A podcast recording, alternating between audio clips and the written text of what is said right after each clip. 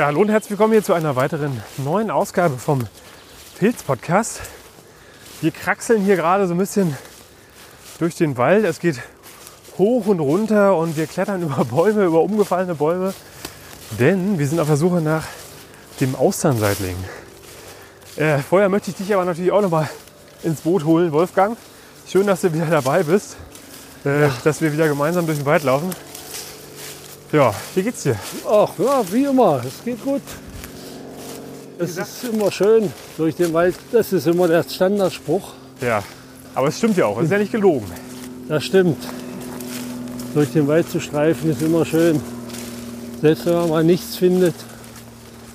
Aber man muss jetzt auf der Hut sein sozusagen und Ausschau halten nach den Winterpilzen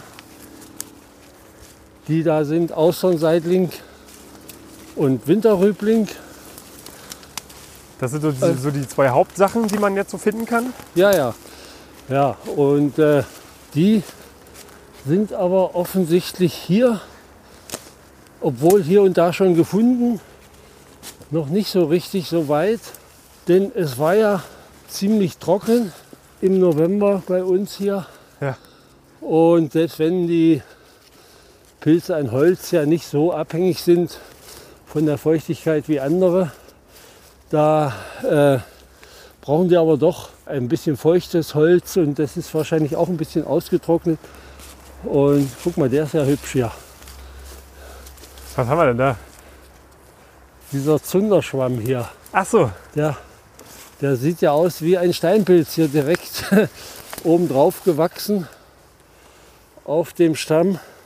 Zunderschwamm kenne ich so aus dem Outdoor-Bereich, wo Leute den nutzen. Wahrscheinlich hat er auch daher seinen Namen, um Feuer in Gang zu kriegen. Ja, naja, das äh, heutzutage macht das ja keiner mehr oder höchstens aus Spaß genau, ja. an der Freude. Ja, aus dem Innenleben des Zunderschwamms, der so einen Myzelialkern hat. Das ist sozusagen dieser Zunder, den muss man da raus befördern und dann kann man so kleine Kügelchen davon machen. Das muss natürlich schön trocken sein. Ja. Und äh, mit dem Feuerstein rangehen ja. und warten und hoffen, dass irgendwann der Funke überspringt. Und da muss man natürlich schon vorher äh, ein bisschen was vorbereitet haben, um dann diese glimmende kleine Stückchen dort hinein zu befördern. Ein bisschen pusten und dann lodert das Feuer aber das ist wahrscheinlich sehr schwierig. Ich habe es noch nicht probiert. Ich nehme mir das immer mal vor. Aber es verbleibt. Aber das ist natürlich schon mal eine spannende Sache. Und äh, man hat natürlich früher aus dem Zunderschwamm auch Filz hergestellt. Ah, okay. Aus dem Innenleben des Zunderschwamms Filz, also für Hüte, Filzstiefel und sowas alles. Man war ja früher doch ziemlich erfinderisch. Äh, natürlich heute auch noch, aber äh, kommt alles wieder. So, solche Dinge macht man jetzt ja nur zur Erbauung, zum Spaß. Heute macht man es, weil man es kann und äh, vor ein paar hundert Jahren musste man es machen, weil man keine anderen Möglichkeiten hat. Ja, also ich habe mal gelesen, dass in, in, in Bayern äh, war der Wald aufgeteilt zwischen den Zunderschwammsuchern. Also hatte jeder sein Revier gehabt? Hatte jeder sein Revier und er hat natürlich auch aufgepasst, dass dann äh, immer auch welche stehen blieben oder an den Bäumen blieben, damit die sich schön entwickeln, um dann für die Zunderschwammherstellung zu dienen. Ne? Damals hieß es noch nicht Nachhaltigkeit, heute würde man äh, sagen, dass, es, äh, dass man nachhaltig agiert hat. Ja, ja, das kann man schon sagen. Das war ja ihr Brot sozusagen. Ja. Und da, da musste schon immer darauf geachtet werden, dass auch was nachwächst. Aber heute macht das natürlich keiner mehr. Ich kenne, habe gelesen, in Ungarn gibt es noch einen äh, äh, solchen Menschen, der aus diesen Zunderschwämmen solche Sachen herstellt. Ja. Äh, naja, aber eher eben für touristische Zahler, äh, die dann äh, dort was kaufen, so als Andenken oder wie auch immer. Ja, interessanter Pilz. Und der wächst auf, das ist hier eine Buche, eine alte Buche, die hier umgefallen ist, wenn ich das richtig erkenne. Ja, ja, ja. Also Zunderschwamm hauptsächlich an Buchen, aber auch äh, an anderen Laubbäumen, Eiche kommt da auch vor, aber eher selten. Aber an Birken zum Beispiel und auch an Pappeln sieht man oft ganz große Apparate. Und solange das Holz was hergibt, wächst er eben dran, äh, bis das Holz zersetzt ist. Und dann ist eben Feierabend. Was ich mich immer frage, also gerade bei solchen parasitären Pilzen, die ja dann sozusagen äh, schwache Bäume oder tote Bäume befallen, wenn jetzt so ein Baum umgefallen ist, wie lange dauert das dann, bis sich da Fruchtkörper bilden? Also jetzt zum Beispiel am Beispiel des Zunderschwamms. Oh, das, äh, das da, Jahre, da bin ich ja ein bisschen überfragt. Nö, nö. So, äh, der Zunderschwamm befällt ja oft schon kranke Bäume. Ja. Also die leben noch, aber dort sitzt schon der Zunderschwamm dran. Und äh, irgendwann ist es dann mit dem Baum vorbei und dann wächst er noch viele Jahre. Aber wie lange es wirklich von der Initialzündung sozusagen dauert, bis ein Fruchtkörper erscheint, kann ich nicht sagen. Okay. Aber wenn man jetzt zum Beispiel einen Baum sieht, der noch steht und der offensichtlich noch lebt, der von Zunderschwämmen befallen ist, da kann man dann auch, also ist relativ klar, dass der irgendwann sterben wird. Der Ja, wird ja, ja, ja, das klar. nicht mehr loswerden, oder? Richtig, richtig. Ja, wenn sich der Pilz erstmal festgesetzt hat, dann Ist vorbei. äh, ist es irgendwann vorbei. Weil Ich weiß nicht, ob der Zunderschwamm so aggressiv ist wie andere äh, wirklich parasitäre Pilze, äh, kann ich nicht sagen, aber er frisst natürlich auch dann das lebendige Holz oder zerstört dann dort, wo er sozusagen sich eingenistet hat, auch das noch lebende Holz und wächst dann aber viele Jahre an totem Holz weiter, wie zum Beispiel auch der, der Schwefelporling, ne? der Ja. macht das ja auch. Und dieser Zunderschwamm, der ist immer sehr hart, ne? wenn man da mal so raufklopft Ja, ja, mit den Fingern. praktisch hart, hart wie Holz, wenn man so will. Ne? Kann man das hören? Ja. Genau. Die sind auch, also ich habe noch nie ein Exemplar gefunden, was irgendwie ein bisschen weicher ist, wenn, wenn sie zum Beispiel jünger sind oder sowas. Die sind immer so hart, oder? Ja, ja gut, wenn die, wenn die ganz, ganz frisch sozusagen sich entwickeln, dann äh, ist der vielleicht noch ein bisschen weicher, aber nie so weich wie zum Beispiel der Birkenporling. Ja. ne? Der ist ja, wenn er jung ist, ziemlich weich. Das macht der Zunderschwamm nicht. Ich mache natürlich wieder für euch ein paar Bilder. Die könnt ihr euch gerne bei uns auf unserem Instagram-Kanal anschauen. Also einfach mal, einfach mal suchen, Pilz-Podcast und dann findet ihr uns sofort und könnt uns abonnieren und unsere Fotos anschauen, die wir bei unseren Waldgängen immer machen. Ja, und der Zunderschwamm gilt ja auch, ich glaube, das haben wir schon mal erwähnt, auch als Vitalpilz. Ich will mal nicht sagen Heilpilz, Ja, äh, sondern Vitalpilz. Äh, viele Arten, die äh, so für Speisezwecke nicht in Frage kommen, die an Holz wachsen, gelten ja auch als Vitalpilze mit verschiedenen Eigenschaften. Also da gibt es, was heißt denn Vitalpilz? naja, sie, die wirken antiviral, antibakteriell. Ja, Ähm, ja, Vitalpilz, antiviral könnte man denken, es hilft auch gegen Corona. Ne? äh, sie können schon die Gesundheit ein bisschen befördern. Es ist auch äh, viele oder einige wirken Blutdruck senkend oder auch Cholesterin senkend. Also da gibt es die unterschiedlichsten Wirkungsweisen. Ja, aber wie, wie, wie mache ich, wie bereite ich den denn zu? Ich habe da so einen knallharten Zunderschwamm, ja, der irgendwie so hart wie Holz ist. Was muss ich denn damit machen, dass ich mir den irgendwie als Vitalmittelchen zuführen kann? man muss dann wahrscheinlich ihn äh, klein, versuchen klein zu machen. Das äh, äh, geht zum Beispiel beim Birkenporling leicht, der ja auch ähm, sehr gesundheitsfördernd sein soll oder sogar auch heilend, was so Magen- und Darmbeschwerden anbetrifft sein. Und dann Tee kochen. Okay. Ja? Also irgendwie Äh, klein hobeln und dann sozusagen mit heißem Wasser aufbrühen. Mhm. Es werden ja viele dieser Pilze auch gezüchtet, äh, Lackbohrlinge zum Beispiel, die dann zu Pulver bzw. zu Kügelchen, zu Pillen verarbeitet werden und diese äh, Industrie, sage ich mal, etwas vielleicht hochgegriffen, Industrie boomt ja zurzeit richtig, weil sich viele auf die Heilkräfte der Natur besinnen und das ist natürlich für, für diese Hersteller ein gutes Geschäft. Wir hoffen, die Straße ist nicht allzu sehr zu hören. Äh, wir sind nämlich so ein bisschen in urbanerem Gebiet heute unterwegs.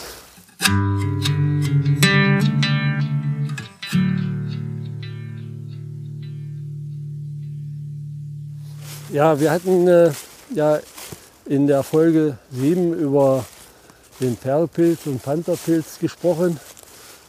Und äh, es kam so raus, so haben jedenfalls äh, Hörer berichtet, dass der Pantherpilz äh, gar nicht so gefährlich sei. Also das möchte ich hiermit mal korrigieren. Natürlich ist der Pantherpilz gefährlich und äh, wenn man ein ganzes Kilo davon verdrückt, äh, ist es auch schon möglich, dass das die letzte Mahlzeit war. Allerdings ähm, sind mir Todesfälle nach Pantherpilzgenuss nicht zu Ohren gekommen. Aber es ist also nicht auszuschließen, dass man sozusagen als sekundäre Folge der Vergiftung vielleicht meint, man hätte äh, unnatürliche Kräfte, könnte äh, vielleicht vom Balkon fliegen Ja. und kommt dabei zu Tode. Also ich will es nicht verharmlosen. Auf jeden Fall ist eine, wird zumindest in der Literatur davon gesprochen, dass Todesfolge nicht ausgeschlossen werden kann. Ja, also was ich so gelesen habe, die Pantherpilzvergiftung erinnert immer so ein bisschen an eine Fliegenpilzvergiftung. Ne? Das ist, Ja, ja, scheint das- alles sehr ähnlich zu sein. Ja, genau. Das ist, äh, das ist sozusagen das gleiche oder dasselbe Syndrom. Pantherpilzvergiftungen, so wie ich sie kenne und auch schon äh, etliche äh, bei Pilzessern erlebt habe, äh, die fühlen sich hinterher wieder wohl, wenn sie die Vergiftung überstanden haben. Und äh, die schlafen dann praktisch ihren Rausch aus, äh, unter ärztlicher Betreuung natürlich. Ja, macht man schon ein bisschen was. Aber äh, die erholen sich dann relativ schnell wieder von diesen Vergiftungen. Aber wie gesagt, man sollte es nicht ausprobieren. Genau. Und ich weise jetzt ausdrücklich nochmal darauf hin, der Pantherpilz gilt als sehr giftig. genau. Also wie der Hinweis beim Fliegenpilz, bitte diesen Pilz nicht essen.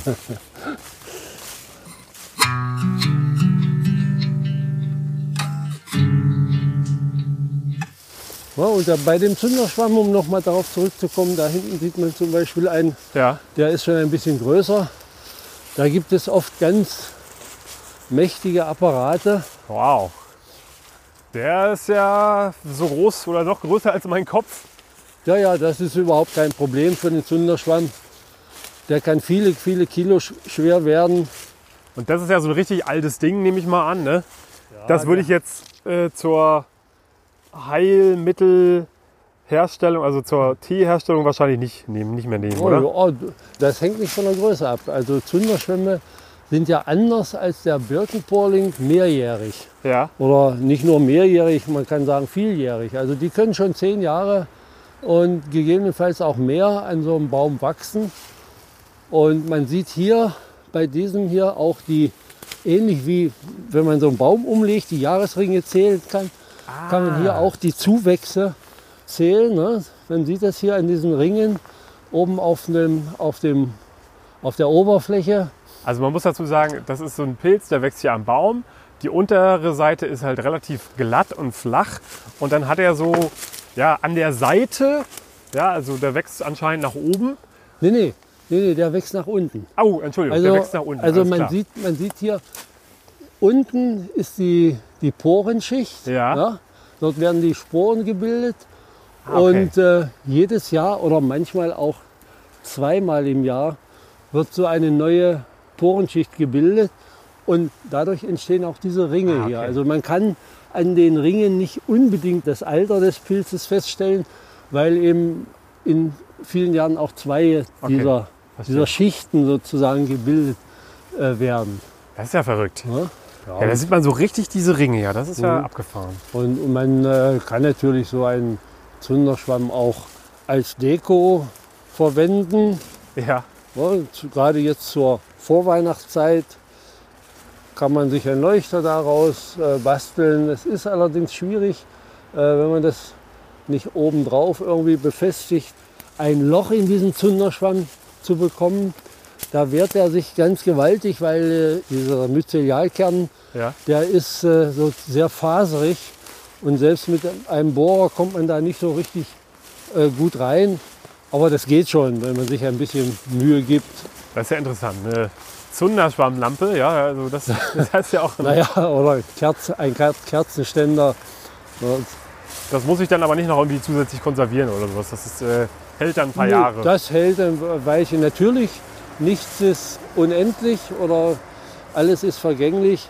Auch dieser Pilz wird dann irgendwann von den äh, Bewohnern, da finden sich immer Bewohner, aufgefressen von innen und der zerfällt dann mit der Zeit. Ah ja. Wie viele Arten haben wir denn hier in unseren Breiten, also jetzt so Deutschland sage ich jetzt einfach mal grob, an Vitalpilzen? Gibt es Ja. da viele? Also es gibt schon eine ganze Menge und wahrscheinlich sind, sind nicht mal alle so erfasst, die auch irgendwie eine Wirkung haben, denn vieles ist ja vielleicht gar nicht untersucht. Äh, selbst auch solche Arten wie, äh, äh, die wir zu Speisezwecken sammeln, haben unter Umständen auch solch gesundheitsfördernde Wirkung. Ja.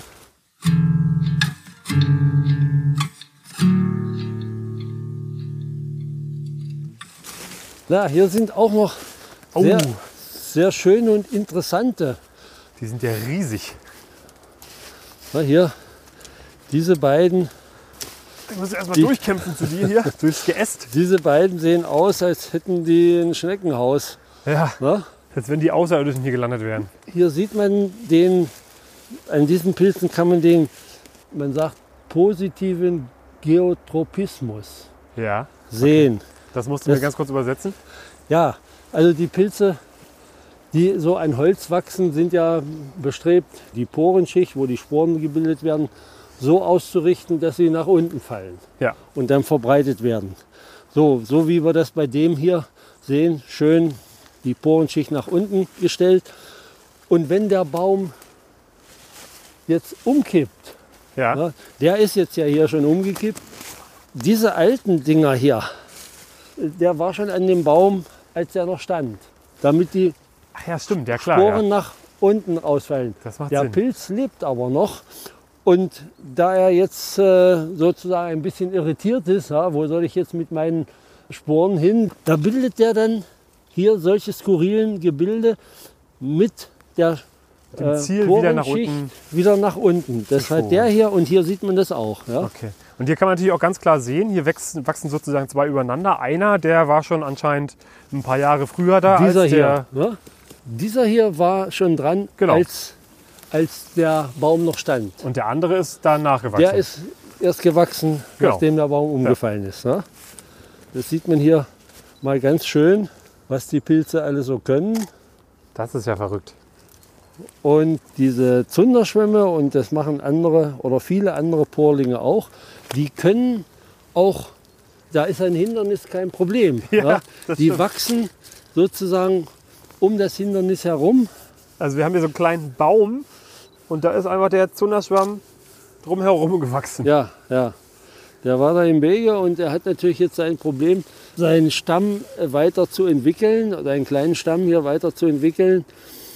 Ne? Da werden dann Blätter oder Grashalme, aber eben auch Holz, Holzäste oder kleine Stämme um, einfach umwachsen. Das, das heißt ja, diese Pilzhyphen, die den Pilz sozusagen formen, wenn man so will, die äh, wachsen ganz wirr um dieses Hindernis herum. Das können zum Beispiel äh, Knollenblätterpilze oder Steinpilze nicht. Okay. Ja, die machen das nicht. Wahnsinn. Ja, ist schon immer interessant, was die Pilze so können.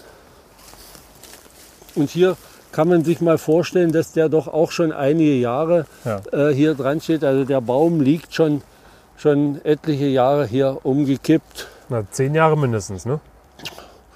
Würde ich jetzt mal so Ja, schätzen. das kann durchaus sein. Ne? Und der andere dann sollte also noch älter sein. Ne? Der hier schon seinen Geotropismus, man muss sich immer etwas, etwas sortieren, damit man dieses Wortungetüm auch herausbekommt. Das ist auch faszinierend, wie, woher weiß so ein Pilz denn, wo oben und unten ist. Ne?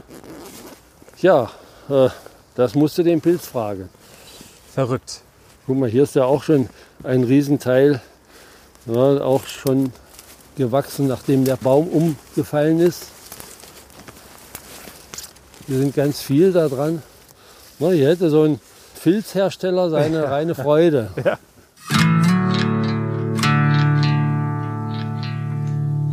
Ist auch interessant, wenn man jetzt so in der kalten Jahreszeit durch den Wald läuft, wie der Blick ganz anders funktioniert. Ne? Also man guckt an ganz andere Stellen. Also wir laufen jetzt durch den Wald und gucken an Totholz. Ja. Was ich ja normalerweise, wenn ich jetzt im Herbst Pilze sammeln gehe, eher nicht tun würde. Das ist richtig, ja. Und äh, es ist auch immer wieder, ähm, auch für mich, ich kenne ja hier dieses Gebiet gut, aber wenn ich im Sommer komme, ähm, ja, dann weiß ich hier und da. Und komme ich im Winter, dann ist es manchmal schwierig, Plätze wiederzufinden, Ja. äh, weil es eben ganz anders aussieht. Dadurch, dass kein Laub dran ist, ja, man orientiert sich auch ganz anders. Ne? ja, Und diese ganzen So. so, so Vitalpilze, hast du das denn schon mal ausprobiert alles? nee, Noch gar nicht. Nee. Ja, ich bin so noch halbwegs vital. ja, das ist, äh, Muss man auch ein bisschen So. anfällig für sein, ne? Ja, äh, es, es gibt ja viele, die darauf abfahren. Ja. Und genau wie mit diesem Chaga, sogenannten Chaga-Pilz, der ja äh, bei vielen Naturburschen und Frauen hoch im Kurs steht.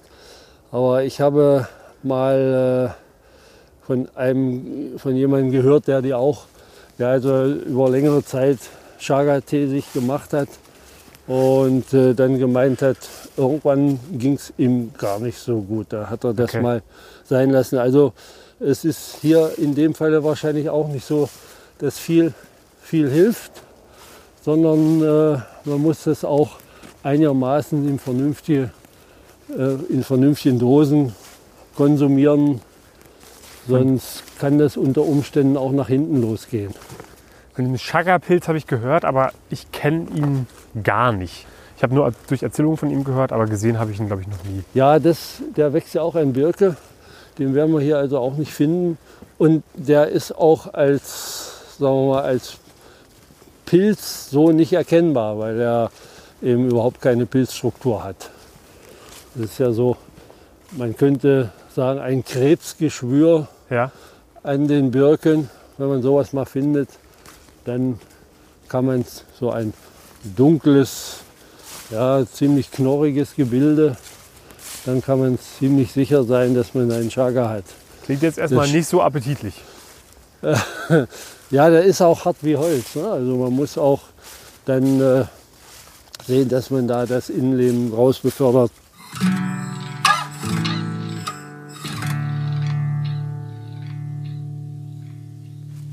Ja, es ist doch etwas tot hier, was die Pilze anbetrifft, was die Speisepilze anbetrifft. Was anderes sieht man genug hier. Ja, so ist das Und- ne, im Winter. Ja, und ich, ich äh, vermute mal, dass, dass, die, dass die Witterung den Austernseitigen hier noch nicht so richtig äh, gefällt. Am besten ist es, wenn, die, wenn es feuchte Witterung ist und so milde Temperaturen, 10 Grad, das wäre also ideal. Dann wachsen die auch relativ schnell. Aber das scheint noch nicht so, äh, so weit zu sein. Oder ich habe das Gefühl, dass äh, der Austernseitling auch von einem anderen Pilz sozusagen aus, aus dem Revier gedrängt wird. Ja. Ja, da gibt es den ähm, Laubholz-Harzporling. Laubholz-Harzporling. Laubholz-Harzporling. Sag das mal Der- dreimal hintereinander. Der Laubholz-Harzporling ist ein Pilz, den man in, in Büchern, die vielleicht 30 Jahre alt sind oder noch älter, als sehr selten einstuft.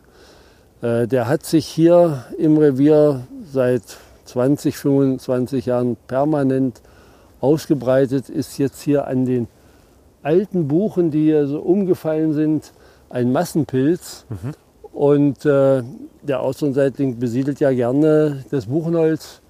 Und äh, ich vermute einfach, dass der Austernseitling äh, mit diesem Laubholz-Harzbohrling, also das Myzel in dem Baum, äh, sich nicht verträgt und der Laubholz-Harzbohrling die Oberhand äh, gewinnt.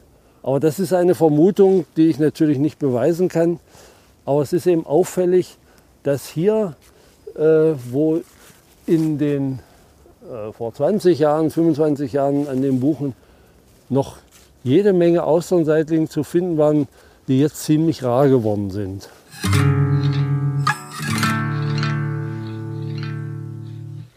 Wir hatten übrigens noch eine Pilzart vergessen, die äh, auch im Winter gern wächst. Das ist das Judasohr.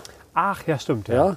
Ja, äh, das kann auch im Sommer äh, vorkommen, aber das Judasohr ist sehr trockenempfindlich und wenn das im Winter schön feucht ist und mild, dann wächst das Judasohr, das ja, sagen wir mal, keinen Eigengeschmack hat, Ja. Aber auch gerne verwendet äh, wird. Das Judasohr hat so eine schöne knorpelige Konsistenz und ich sage immer, das ist ein besonderes Kauerlebnis, wenn man ihn dann äh, es isst. Und er wächst natürlich gern an Holunder oder hauptsächlich an Holunder, Ja. kommt aber auch an anderen Holzarten vor, kann auch hier an den Buchen wachsen, aber das ist eher weniger. Also sein Hauptwirt ist Holunder und da sind wir hier natürlich ein bisschen fehl am Platz, denn Hier Holunder gibt es hier nicht. Der ist ja eher in einer halboffenen Landschaft zu finden. Der soll auch sehr reich an Inhaltsstoffen sein. Ja, ne? ja, ja, genau. Da gilt dasselbe wie für viele andere Arten auch. Aber da müssten wir wahrscheinlich noch ein bisschen ausharren, um den zu finden. Denn äh, in manchen Jahren erscheint er im Dezember schon, manchmal erst im Januar, je nach Witterung.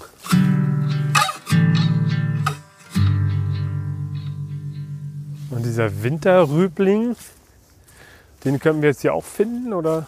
Theoretisch ja, nur mit der Praxis sieht es schlecht aus. Okay. Der kommt aber auch gern so in so halboffenen Landschaften vor. Den werden wir sicherlich auch noch mal irgendwann besprechen können, Ja. etwas später. Denn bis jetzt habe ich hier auch noch keinen gesehen. Aber der wächst eben gerne auch so, wo, wo Gebüschstreifen, also wo Totholz natürlich an Stümpfen äh, ist. Zum Beispiel wächst er auch an Holunder, an alten Holunder, aber an vielen Laubhölzern, an Buche, Pappel, Weide, Linde. Also der ist da überhaupt nicht wählerisch. Und all diese Winterpilze, die du ja jetzt aufgezählt hast, über die wir gesprochen haben, sind alles Pilze, die an Totholz wachsen. Ja, Gibt es Ja. dann auch welche, die ganz normal auf dem Boden wachsen oder ist das nee, alles? Nee. nee, also von den, von den essbaren Winterpilzen gibt es nichts. Also wenn der Boden zu kalt ist, Ja. dann macht das Myzel dicht und dann ist vorbei mit diesen Pilzen. Also kann man sagen, dass Winterpilze auch theoretisch alles Pilze sind, die man selber züchten könnte auf totem Holz. Ja, das ist richtig, ja. Naja, das wird ja mit Austernseitigen Genau, besonders. Äh, der Außenseitung ist ja dafür prädestiniert, wird ja auch sehr viel gezüchtet. Kann man auch selbst äh, machen, wird ja auch im Handel angeboten. Solche Blöcke, die dann schon sozusagen mit Myzel, äh, also Infiziert sind. ja, wo das dann nicht lange dauert, bis sich die Pilze zeigen. Aber äh, ja, ich bin da ein bisschen zurückhaltend, weil äh, das Geld, was man dafür einsetzt, holt man natürlich nicht wieder raus. Das ist auch nur äh, aus Spaß der Freude, denn so sehr viel erntet man dafür nicht. Dann kann man sich auch, sofern denn frisch, gerade geliefert im Supermarkt, welche kaufen. Ja. Aber äh, wer jetzt einen äh, Garten hat oder ein Grundstück, wo, wo man das machen kann, dann lohnt es sich oder kann es sich schon lohnen, wenn man auch Spaß daran hat, sich entsprechende Stämme oder Stammstücke zu besorgen beim, beim Förster und äh, dann äh, dort eben draußen die Austernseitlinge zu züchten. Und äh, wenn, man, wenn man da gutes Holz hat, also Buche, dann kann man viele Jahre oder etliche Jahre dann Austernseitlinge ernten. Das ist ja bei diesen Packs, die man kaufen kann, nicht der Fall. Die sind nach ein, zwei, höchstens zwei Schüben sind die erledigt. Aber da müsste ich dann, wenn ich mir so einen riesigen Buchenholzstamm in den Garten stelle, müsste ich ja auch das Holz mit dem Pilz infizieren. Ja, ja, da gibt es ja dann auch entsprechendes Impfmaterial. Okay. Und dann, wenn man dann Platz hat und sich mehrere Stämme da hinstellt, also ein Stamm ist natürlich ein bisschen wenig, Ja. So Meterstämme oder so, auch 50 Zentimeter reicht auch, die dann entsprechend schattig zu stellen, zu beimpfen, schattig zu stellen, beziehungsweise auch erstmal sehr feucht zu halten. Äh, Da gibt es aber genügend Anleitungen. Gibt es auch mehrere Bücher über Pilzzucht, wer das gerne machen möchte.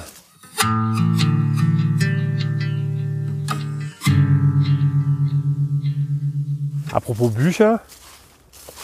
Ich habe ein paar Anfragen bekommen von ein paar, ja, ich sag mal, Pilzanfänger oder Anfängerinnen, die jetzt gerade sozusagen mit dem Pilzesammeln angefangen haben und danach fragen, was gute Pilzbücher sind. Gibt es da irgendwas, was du empfehlen kannst? Da ist ja die, äh, gibt es ja auch etliche, es gibt ja etliche Pilzbücher im Handel. Manche sind ein bisschen besser geeignet, manche sind ein bisschen schlechter geeignet. Wie ist denn da so seine Erfahrung? Ja, das, äh, wie du schon sagtest, der Markt ist ja förmlich überschwemmt mit äh, allen möglichen guten und besseren oder auch, na, ich will nicht sagen schlechten, aber äh, oft auch zu mickrigen Büchern, wo dann äh, bloß ein paar Arten drin sind, das hat ja keinen Zweck. Dann ist man frustriert, wenn, man, wenn die Art, die man gerade hat, nicht drin ist. Also es sollten schon ein paar hundert Arten äh, zumindest in den Pilzbüchern sein. Und es gibt da einige Bücher, wo auch dann noch ein bisschen Allgemeines dazu über die Pilze, wo kann man welche Pilze finden, was brauchen sie für Witterung und so weiter drin steht. Und da ist jetzt ganz neu rausgekommen, das habe ich aber selber noch nicht in Händen gehabt. Das habe ich gerade jetzt bestellt. Das ist von äh, Gutmann Pilze Deutschlands. Das hat eine ganz gute Kritik bekommen. Also das könnte man vielleicht schon mal jetzt empfehlen. Es gibt auch ein äh, älteres Buch von Gutmann, das so ähnlich heißt, äh, kann ich jetzt nicht mehr genau sagen. Äh, Pilzführer oder Kosmosführer oder ir- irgendwie auch von äh, den Pilzen Deutschland. Dann gibt es äh, auch ganz, ganz nett, äh, schon ein paar Jahre alt, von Rita Lüder, Grundkurs Pilzbestimmung. Ja. Das ist auch eigentlich zu empfehlen für Neulinge, die sich ein bisschen mehr auch mit Pilzen beschäftigen wollen. Dann gibt es den Kosmos Naturführer von Andreas Gminder und Tanja Böning. Das heißt, welcher Pilz ist das? Auch sehr schöne äh, Beschreibungen drin und auch eine ganze Reihe von Pilzarten. So. Und äh, vielleicht noch zuletzt äh, gibt es den von Ewald Gerhardt, der große Pilzführer oder weiß jetzt nicht, kann auch jetzt unter einem anderen Namen sein, denn, denn da gibt es auch eine Neuauflage, eine überarbeitete Auflage. Das ist ein Pilzbuch, was ich schon seit Jahren sehr gern äh, verwende. Es ist relativ handlich noch. Man kann es, naja, nicht unbedingt in die Hosentasche stecken, aber es kann durchaus auch Platz finden im Sammelkorb, wenn man denn draußen schon mal ein bisschen im Buch schnüffeln möchte. Ja, nicht, dass man sich dann irgendwann zwischen Steinpilze und dem Pilzbuch entscheiden muss, wenn sich der Pilzkorb Naja, langsam füllt. Nee, also das sind so ein paar Bücher, die man auch äh, gut handhaben kann. Äh, auch was die Größe betrifft, sagte ich ja schon. Ja. Es gibt natürlich dann noch äh, jede Menge andere Literatur, die äh, aber für Einsteiger äh, nicht gerade besonders äh, geeignet sind. Da, da muss man dann schon ein bisschen, bisschen mehr Kenntnisse haben, wenn man dann noch tiefer äh, sich mit den Pilzen beschäftigen möchte. Und das ist natürlich jetzt keine Werbung, wofür, wofür wir irgendwie Geld kriegen. Das ist natürlich nicht der Fall. Das sind alles Pilzbücher, die du dir in deiner Freizeit aus Interesse mal angeschaut hast und erfahrungsgemäß ja, ja, kannst du ich- sagen, dass das gute Bücher sind. Ich, ich habe ja äh, ein- einen Haufen solcher Bilderbücher. Da ist ja immer wieder das Gleiche drin, wenn man so will. Mal mehr, mal weniger Arten. Aber man, man muss jetzt nicht ein Buch kaufen, was vielleicht bloß 50 Seiten hat oder so ein Heftchen oder so. Das, das hat keinen Sinn. Da kommt man, damit kommt man nicht weit. Natürlich gibt es auch sowas wie Pilze und Doppelgänger. Gibt es auch. Das ist vielleicht auch äh, noch so empfehlenswert, aber da kann ich jetzt nicht so richtig den Autor nennen. Sowas gibt es aber. Ja, da muss man mal gucken. Ne? Und man darf aber eben von den Pilzbüchern auch keine Wunder erwarten. Man muss sich schon selber äh, damit dann auseinandersetzen. Was man noch dazu sagen sollte, man sollte jetzt nicht ein Pilzbuch verwenden, was irgendwie 30 Jahre alt ist. Ja, äh, genau, das hatte ich noch vergessen. Natürlich sind alte Pilzbücher für Leute, die sich etwas besser auskennen, schon interessant. Ja. Ne, gerade äh, Bücher, die vielleicht schon 100 Jahre alt sind, äh, da habe ich einiges Ja, klar, ja. oder noch älter. Äh, da kann man mal gucken, äh, wenn man sowas zum Vergleich hat, wie sich auch die, die Kenntnisse äh, verändert haben oder ver, verbessert haben. Ne? Da, ähm, und, und heutzutage weiß man ja, dass zum Beispiel der kahle Krempling oder der Grünling Genau. als giftig eingestuft sind. Und das findet man in den alten Büchern natürlich nicht. Und wenn man noch ältere, also 100 Jahre alt hat oder, oder noch, da, da gibt es Verwechslungen zwischen, zwischen Pantherpilz und Perlpilz oder dem grauen Wulstling. Das geht da manchmal ziemlich wirr durcheinander. Also bloß nicht auf solche Bücher verlassen.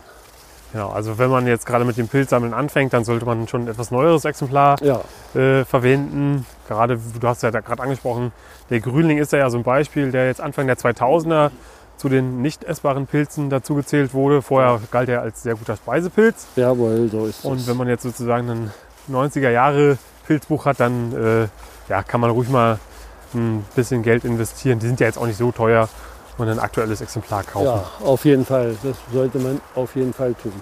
Und du hast auch gesagt, das finde ich auch sehr spannend, wenn man sich so alte Pilzbücher anguckt, so aus den 50er, 60er Jahren.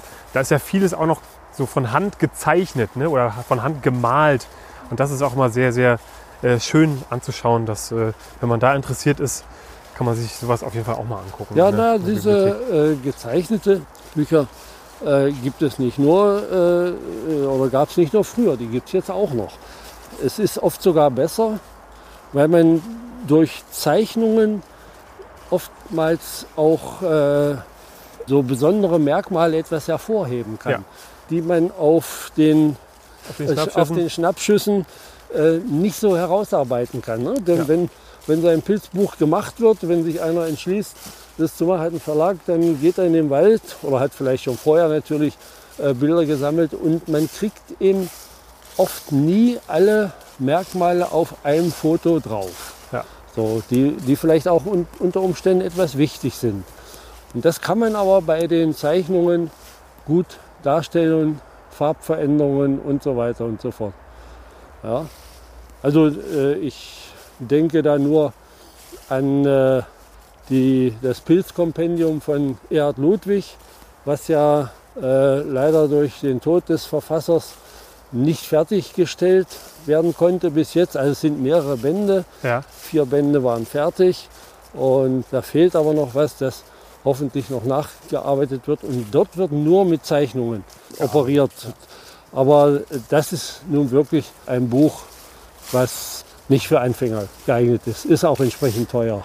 Das ist dann sozusagen für die äh, dunklen Winterabende am Kamin, da kann man sich sowas mal genüsslich angucken. Ja, ja. Was ich jetzt äh, nochmal dazu sagen wollte, äh, zu den gezeichneten Sachen, ich, äh, also klar wird heute viel auch mit Zeichnung gearbeitet. Ich meinte jetzt so von der Stilistik her, wie damals äh, noch gemalt und gezeichnet wurde, das ist ja nicht unbedingt vergleichbar mit dem, was, wie man es heute macht. Ähm, Das sind auch teilweise einfach schöne, schöne Bilder, die man sich so mal so an die Wand hängen könnte, weil sie Ja. einfach stilistisch sehr schön aussehen. Ja, das stimmt. Und manchmal äh, hat man auch dann ein bisschen Kitsch dabei. Klar. Noch so mit Blümchen, Gänseblümchen Ja. noch drumrum Genau. und sonst was. Ja, die Links zu den Pilzbüchern schreibe ich euch unten in die Shownotes rein, dann könnt ihr euch das Ganze mal angucken. Wie gesagt, das ist keine Werbung, wir kriegen kein Geld dafür. Das ist einfach nur jetzt irgendwie, jetzt ist ja auch bald Weihnachten, ne? Und vielleicht möchte der eine oder die andere auch mal ein Pilzbuch verschenken zu Weihnachten. Da ist das vielleicht ja ganz interessant, so ein paar Tipps vom Pilzberater zu bekommen. Ja, und da kann ich gerade, äh, weil du von Weihnachtsgeschenken sprachst, man soll ja, wenn man sich für die Natur interessiert und für Pilze insbesondere, auch die Kinder schon früh da heranführen. Da kann ich gleich mal Werbung in eigener Sache machen. Ja, das stimmt. darf ich ja Na klar. äh, hier und auf mein Kinderbuch, was ich mit meinem Sohn zusammen fabriziert habe, Krux und Krax im Butterpilz hinweisen. Ich finde ein sehr schönes Geschenk für Kinder so im Alter von, na, sagen wir mal, zwei bis sechs Jahren, drei Ja. bis sechs Jahre. Und äh, ja, vielleicht hat jemand daran Interesse, kann sich ja da mal äh, im Buchladen nach umtun. Ja, aber auf jeden Fall ein sehr schönes Buch. Das habe ich äh, auch mir schon mal angeschaut. Sehr schön. Und das hat dein Sohn gemalt, oder? Ja, ja, ja. Und du hast die Geschichten geschrieben. So ist es ja. Das ist ja auch eine schöne Zusammenarbeit zwischen Vater und Sohn. Mhm. Ja, ja. Und wie seid ihr darauf gekommen, also das zu Ach. machen? Die Idee äh, ist entstanden, als wir mal durch den Wald gingen und äh, dort Mistkäfer gesehen haben, die ja auch gerne sich an Pilzen vergehen. Ja. Äh, besonders äh, habe ich oft gefunden, dass äh, die Mistkäfer in den Butterpilzen verschwunden sind sozusagen und die ausgehöhlt haben. Und da entstand so die Idee, man müsste doch da mal eine Geschichte draus machen. Naja, so ist das gekommen. Ja, auf jeden Fall sehr gut gelungen. Den Link schreibe ich euch natürlich unten auch nochmal in den Shownotes mit rein. Vielleicht ist das ja auch ein Weihnachtsgeschenk für eure Kinder. Ähm, Also schaut euch das auf jeden Fall mal an. Ich finde, das lohnt sich auf jeden Fall.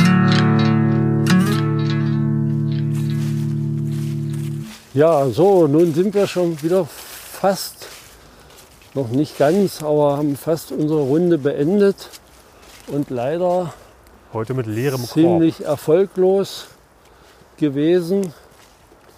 Naja, was das Pilzesammeln anbelangt, waren wir vielleicht erfolglos, aber trotzdem war es ja ein schöner Waldspaziergang. Ja, auf jeden Fall. Luft schnappen.